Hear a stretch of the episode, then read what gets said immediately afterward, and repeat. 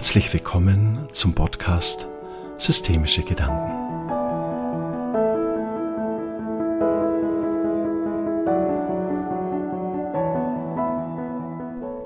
Der Titel dieses Podcastes lautet Du kannst mich nur ganz haben.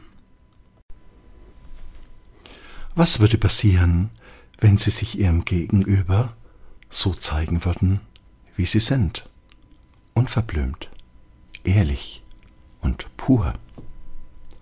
Haben Sie den Mut, sich Ihrem Gegenüber zuzumuten, mit dem Ergebnis vielleicht nicht seiner Vorstellung zu entsprechen? Was würde dann passieren? Wenn wir uns auf dem Weg machen, dieser Authentizität in unserem Leben einen Platz zu geben, ist dies eine Chance, uns wieder neu zu entdecken. Es ist nämlich so, dass wir im Laufe unseres Lebens anfangen, uns der Erwartungshaltung unseres Umfeldes immer mehr anzupassen. Dies tun wir deshalb, weil wir gemocht und geliebt werden möchten, weil wir dazugehören möchten, weil die Zugehörigkeit in einer Gruppe und Gemeinschaft für uns sehr wichtig ist. Wir fangen deshalb an, in unserem Leben uns gruppenkonform zu verhalten, uns den Regeln der Gemeinschaft, den Ansprüchen und Erwartungshaltung unseres Gegenübers anzupassen. So zu sein, wie von uns erwartet wird. Wenn wir uns so verhalten, erleichtert ist das Miteinander. Wir versuchen so eine Harmonie entstehen zu lassen, die uns ein gutes Gefühl gibt, ein Gefühl dazuzugehören. Wenn wir aber nicht aufpassen, fangen wir auf diesen Weg an, immer mehr ein Spiegelbild der Erwartungshaltung zu sein. Wir fangen so an, uns immer mehr anzupassen.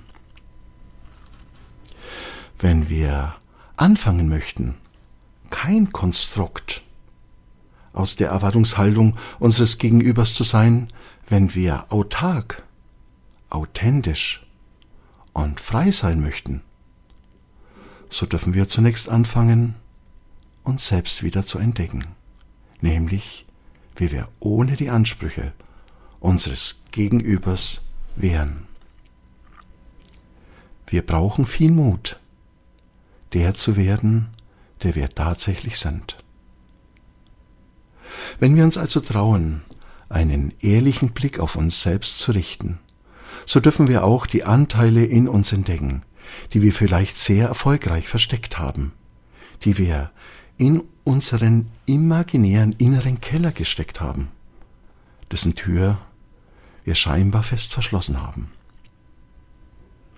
Es sind so innere Anteile wie zum Beispiel Neid, Missgunst, Eifersucht, Angst und viele, viele weitere, weniger attraktive Anteile. Allesamt Anteile, die wir vielleicht nicht offen zeigen, die, wenn wir sie spüren, am liebsten negieren würden. Aber stellen Sie sich vor, dass auch diese Anteile ein Teil Ihrer Persönlichkeit sind, dass diese Anteile Ihrer Persönlichkeit wie ein Teil Ihrer inneren Familie, wie eine innere Gemeinschaft auch zu ihnen gehören.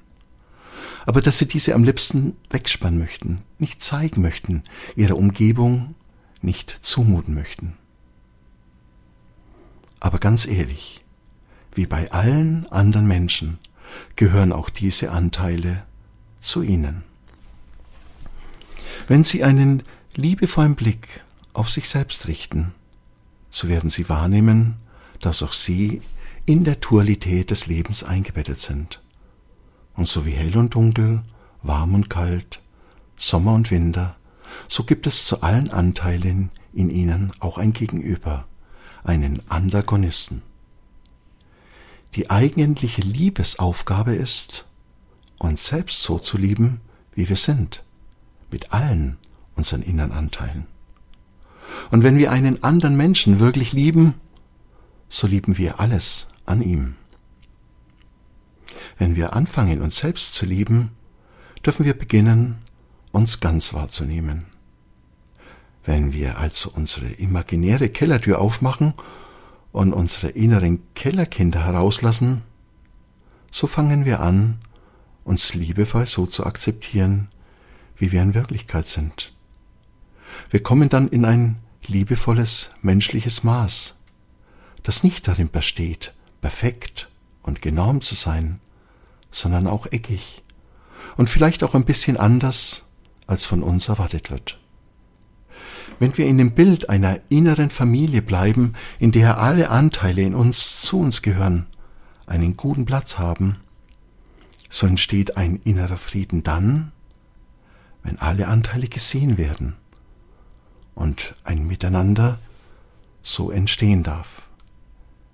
Der Mut darf also die Angst ansehen, die Großzügigkeit den Kleingeist. Der Gute in uns darf auch den anderen Teil, den weniger Guten ansehen, so dass alles in uns wahrgenommen wird. Im Leben bedeutet dies, dass wir einen liebevollen Zugang zu uns schaffen, zu dem, was wir wirklich sind, dass wir aufpassen, dass unser Streben uns nicht dazu bringt, uns zu einem Menschen zu machen, von dem wir glauben, dass wir so am meisten geliebt werden, sondern dass wir der sind und bleiben, der wir wirklich sind. Erst wenn wir diese Akzeptanz in uns, uns selbst gegenüber hergestellt haben, sind wir wirklich frei. So finden wir zu einer inneren Gelassenheit, zu einer Ruhe und zu einem Frieden, in dem wir lernen, uns ganz zu lieben und uns in unserer menschlichen Befindlichkeit wahr und anzunehmen. Nicht in einem einseitigen Streben, sondern in einer ganzheitlichen Akzeptanz uns selbst gegenüber liegt der Schlüssel zum Glücklichsein. Wenn ich mich dafür entscheide, darf mein Gegenüber lernen, dass es mich nur ganz gibt.